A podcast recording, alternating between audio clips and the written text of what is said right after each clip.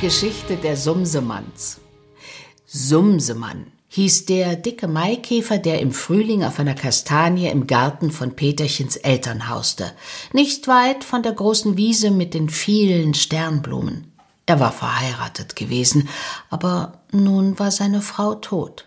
Ein Huhn hatte sie gefressen, als sie auf dem Hofe einherkrabbelte am Nachmittag, um einmal nachzusehen, was es da im Sonnenlicht zu schnabulieren gab. Für die Maikäfer ist es nämlich sehr gefährlich, am Tage spazieren zu gehen. Wie die Menschen des Nachts schlafen müssen, so schlafen die Maikäfer am Tage. Aber die kleine Frau Sumsemann war sehr neugierig und so brummte sie auch am Tage herum. Gerade hatte sie sich auf ein Salatblatt gesetzt und dachte, willst mal probieren, wie das schmeckt? Pick! Da hatte das Huhn sie aufgefressen.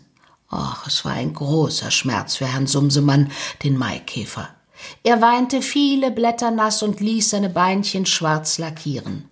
Die waren früher rot gewesen, aber es ist Sitte bei den Maikäfern, dass die Witwer schwarze Beine haben in der Trauerzeit. Und Herr Sumsemann hielt auf gute Sitte, denn er war der letzte Sohn einer sehr berühmten Familie. Vor vielen hundert Jahren nämlich, als der Urahn der Familie Sumsemann sich gerade verheiratet hatte, geschah ein großes Unglück. Er war mit seiner kleinen Frau im Wald spazieren geflogen an einem schönen Sonntagabend. Sie hatten viel gegessen und ruhten sich ein wenig auf einem Birkenzweiglein aus. Da sie aber sehr mit sich selbst beschäftigt waren, denn sie waren ja jung verheiratet, merkten sie nicht, dass ein böser Mann durch den Wald herbeikam, ein Holzdieb, der am Sonntag stehlen wollte. Der schwang plötzlich seine Axt und hieb die Birke um. Und so schrecklich schlug er zu, dass er dem Urgroßvater Sumsemann ein Beinchen mit abschlug. Fürchterlich war das. Und so fielen sie auf den Rücken und wurden ohnmächtig vor Angst. Nach einiger Zeit aber kamen sie wieder zu sich von einem hellen Schein, der um sie leuchtete. Da stand eine schöne Frau vor ihnen mitten im Walde und sagte Der böse Mann ist bestraft für seinen Waldfrevel am Sonntag. Ich bin die Fee der Nacht und habe es vom Monde aus gesehen. Zur Strafe ist er nun mit dem Holz, das er umgeschlagen hat, auf den höchsten Mondberg verbannt, und dort muss er bleiben bis in alle Ewigkeit, Bäume abhauen und Ruten schleppen. Aber der Urgroßvater Sumsemann schrie und sagte, Wo ist mein Beinchen? Wo ist mein Beinchen?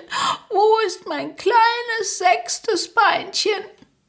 Da erschrak die Fee. Ach, sagte sie, das tut mir sehr leid. Es ist wohl an der Birke hängen geblieben und nun mit auf den Mond gekommen. Mein Beinchen, mein kleines sechstes Beinchen, schrie der arme Urgroßvater Sumsemann, und seine kleine Frau weinte auch schrecklich. Sie wusste, dass nun alle ihre Kinder nur fünf Beinchen haben würden statt sechs, denn es vererbt sich ja. Und das war schlimm. Als aber die Fee den großen Jammer sah, hatte sie Mitleid mit den Käfertierchen und sagte Ein Mensch ist zwar sehr viel mehr als ein Maikäfer, und deshalb kann ich die Strafe für den bösen Mann nicht aufheben, aber ich will erlauben, dass gute Menschen, wenn ihr sie findet, euch das Beinchen wiedergewinnen können. Wenn ihr zwei Kinder findet, die niemals ein Tierchen quälten, dann dürft ihr auf den Mond mit ihnen und das Beinchen wiederholen. Da waren die beiden etwas getröstet und flogen heim und trockneten ihre Tränen. Diese Geschichte hatte sich bald unter allen Käfern herumgesprochen. Alle Mücken, Grillen und Ameisen wussten es, sogar die Libellen und Schmetterlinge hatten davon gehört. Die Familie der Sumsemanns war berühmt geworden.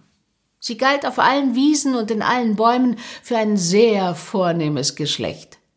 Aber die Sumsemänner und Frauen hatten viel Leid von ihrem Ruhm, denn immer wieder wurden sie totgeschlagen, wenn sie nachts in die Stuben kamen, um die Kinder zu bitten, oft von rohen und unverständigen Dienstmädchen, oft auch von den Kindern selbst. Das war der große Fluch, der auf der Familie lastete. Und so kam es, dass zuletzt nur noch ein Sumsemann übrig war auf der ganzen Welt, der Witwer, dessen Frau von dem Huhn gefressen wurde, weil sie so neugierig am Tag herumflog, statt zu schlafen. Er war ein sehr vorsichtiger Mann, hielt sich immer ein wenig abseits von den anderen Maikäfern und besonders seit seine Frau tot war, liebte er die Einsamkeit. Da saß er in der Dämmerung, wenn er sich satt gegessen hatte, auf irgendeinem Zweiglein, geigte sehnsüchtige Liederchen an den Mond und die große Ballade vom sechsten Beinchen, das noch immer dort oben war. Manchmal spielte er auch ein lustiges Liedchen. Dazu tanzte er dann auf den großen Kastanienblättern herum. Das sah sehr komisch aus. Die anderen Maikäfer veranstalteten allabendlich ein großes Brummbass- und Paukenkonzert unter dem Baum. Herr Sumsemann aber sagte regelmäßig ab, wenn sie ihn dazu einluden, und das ärgerte sie sehr. Er ist hochnäsig, sagten sie, seit er nicht mehr den Brummbass, sondern die Geige spielt aber es war nur Neid von ihnen. Sie hatten nämlich alle nur ihre Pauken und ihre Brummbässe. Er aber hatte eine kleine silberne Geige, die funkelte wie das Mondlicht und hatte einen Ton so fein wie die winzigen singenden Mücken, die in der Sonne tanzen. Diese Geige war ein altes Familienerbstück. Einst hatte ein Herr Sumsemann der Grille Zirpedirp, die auf der Sternblumenwiese wohnte, das Leben gerettet, als sie zu hoch auf einen Baum gestiegen war und einen Schwindelanfall bekam. Zum Dank für diese mutige Tat hatte die Grille ihrem Lebensretter die silberne Geige geschenkt. Die erbte seither im Geschlechte der Sumsemanns immer der älteste Sohn, und sie wurde hoch in Ehren gehalten. So war nun der letzte Sumsemann auch der letzte Erbe. All dies machte ihn sehr stolz. Man kann es begreifen. Er führte ein bequemes Leben. Er war dick und vorsichtig und dachte immer daran, dass er sich nicht in Gefahr bringen dürfe. Nur manchmal, wenn der Abend gar so schön war, packte es ihn und er wurde mutig. Dann trank er ein Vergissmeinnicht-Schnäpschen nach dem anderen zur Erinnerung an seine Frau, obwohl sie damit ganz gewiss nicht einverstanden gewesen wäre, und in sehr angeregter Stimmung summte er in Zickzacklinien durch die Gärten. Er störte die Mücken bei ihrem Abendtanz und die Leuchtkäfer beim Versteckspielen. Er rempelte die Apfelblüten an, dass die kleinen Marienkäferkinderchen herauspurzelten, die da eben einschlafen wollten. Er zerriss der schieläugigen Spinne die Fangnetze und rannte bums gegen alle Fenster, weil er nicht mehr genau unterscheiden konnte, ob ein Fenster offen oder geschlossen war. Es tat ihm aber nichts, denn er hatte einen sehr harten Schädel.